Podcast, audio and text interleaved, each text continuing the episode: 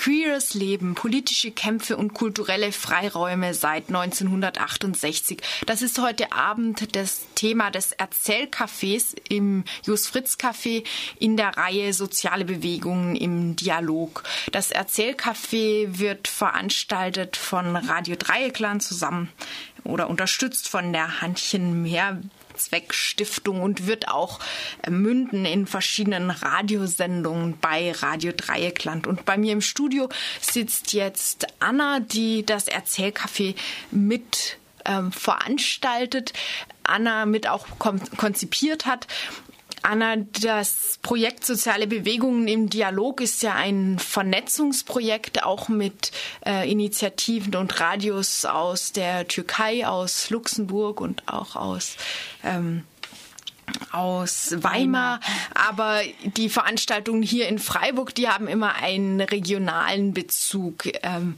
und äh, hier wird eben auch queeres Leben seit 68 dann mit Schwerpunkt auf dem beleuchtet, was in Südbaden passiert ist. War denn hier überhaupt was los?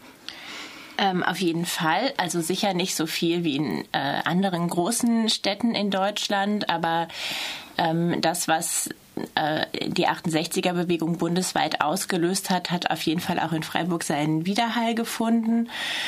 Ähm, also 68 war auch für die wie sie sich jetzt gerade nennt, LSBTTIQ-Bewegung, ähm, also mindestens für die Schwulenbewegung, auch für die Lesbenbewegung, für die feministische Bewegung, ähm, auf jeden Fall ein Aufbruch. Und hier in Freiburg hat es äh, verschiedenste ähm, Schwulengruppengründungen zum Beispiel ähm, gegeben. Äh, die waren dann zum Beispiel marxistisch-leninistisch orientiert damals. Ähm, es gab Mitte der 70er Jahre gab es ein Frauenzentrum, also das erste richtige erste Frauenzentrum hier in Freiburg in der Luisenstraße, was ähm, wo der, der ganze erste Stockwerk eigentlich von Lesben betrieben wurde und wo es auch zum ersten Mal so einen eigenen Ort für Lesben gegeben hat. Ähm, genau, also es gab viele Sachen, es waren jetzt nur zwei Beispiele. Mhm. Kann man diese vielen Sachen zusammenfassen als eine Bewegung oder waren das vielmehr viele Bewegungen, die teilweise vielleicht auch Konflikte miteinander ausgetragen haben? Ja, das war überhaupt gar nicht eine Bewegung. Das ist auch ein kleines Dilemma. Ähm, also letztendlich bezeichnet eben dieses LSBTTIQ, also vielleicht nochmal kurz ausgesprochen, lesbisch, schwul, bisexuell, transsexuell, transgender, intersexuell und queer, ähm, einfach nur alle Personenkreisen, die irgendwie nicht äh, sich dieser heteronormativen Matrix anpassen wollen ähm, und auf ihre Weise dagegen rebellieren, aber ähm, inwiefern eigentlich sie Gemeinsamkeiten haben, auch in der Form, wie sie diskriminiert und ausgeschlossen werden aus der Gesellschaft.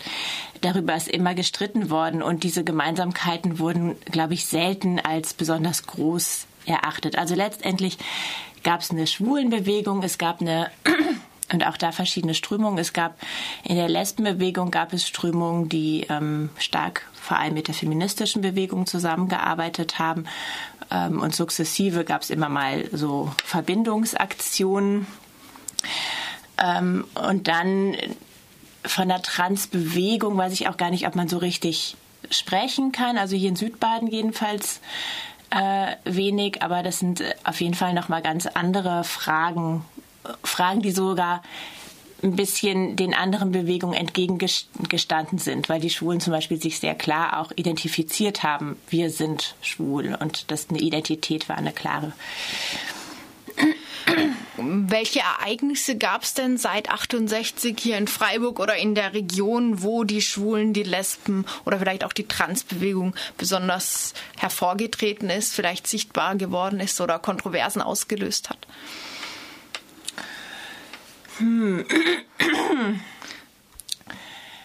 Also es gab ähm, der Startschuss auch hier in der Region war ähm, der Film für die Schwulenbewegung war der Film von Rosa von Braunheim nicht der Homosexuelle ist pervers, sondern die Situation, in der er lebt. Der Film gilt als das Stonewall von äh, Deutschland oder vom deutschsprachigen Raum. Ähm, der hat damals sehr angeklagt, dass sich Verstecken und dieses sich Anpassen der Schwulenbewegung und nach, der wurde überall bundesweit gezeigt, eben auch hier. ähm, auch in Basel. Es wird ähm, nämlich heute Abend einer aus Basel vor allem erzählen und hat zu Hunderten von schwulen Gruppengründungen geführt. Also das war ein wichtiges Ereignis.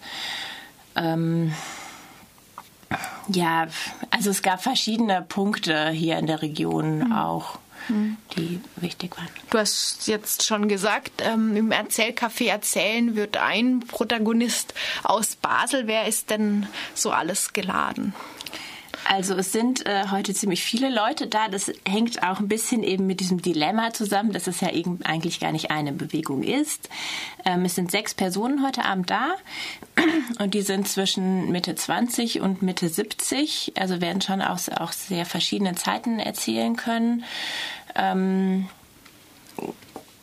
Genau. Also es werden Leute aus der Schwulenbewegung erzählen, die ist am stärksten vertreten. ähm, Leute aus, äh, jemand aus der Transbewegung, aus der queer-feministischen und aus der Frauenlesbenbewegung. Mhm. Da vielleicht noch mal mitten rein in diese äh, ja, Aufspaltung kann man vielleicht nicht sagen, aber in diese Auffächerung verschiedener Bewegungen, hältst du es für einen Zufall, dass die Schwulenbewegung vielleicht stärker vertreten ist als zum Beispiel die der Lesben? Nee, das ist überhaupt kein Zufall. Ich habe mir zwischendurch überlegt, ob ich eine Sendung über, äh, darüber mache, über meine Suche nach äh, Lesben, die, sind, die bereit sind, aus der Lesbenbewegung zu erzählen. Also ich finde, dass sich da wieder sehr wiedergespiegelt hat, was eben gar nichts mit äh, lesbisch oder schwul zu tun hat, sondern mit männlicher und weiblicher Sexualität. Wie bewerte ich eigentlich das, was ich gemacht habe? Finde ich das schon, dass das auch was war, was was bewegt hat und was erzählenswert ist. Ähm, und wie, äh, wie gern spreche ich auch darüber in der Öffentlichkeit. Also das hat sich da sehr gezeigt wieder. Mhm. Also heute Abend um 20 Uhr im Jos Fritz Café das Erzählcafé Queeres Leben. Anna, dir vielen Dank, dass du uns schon einen Vorausblick auf das Erzählcafé gegeben hast. Vielen Dank.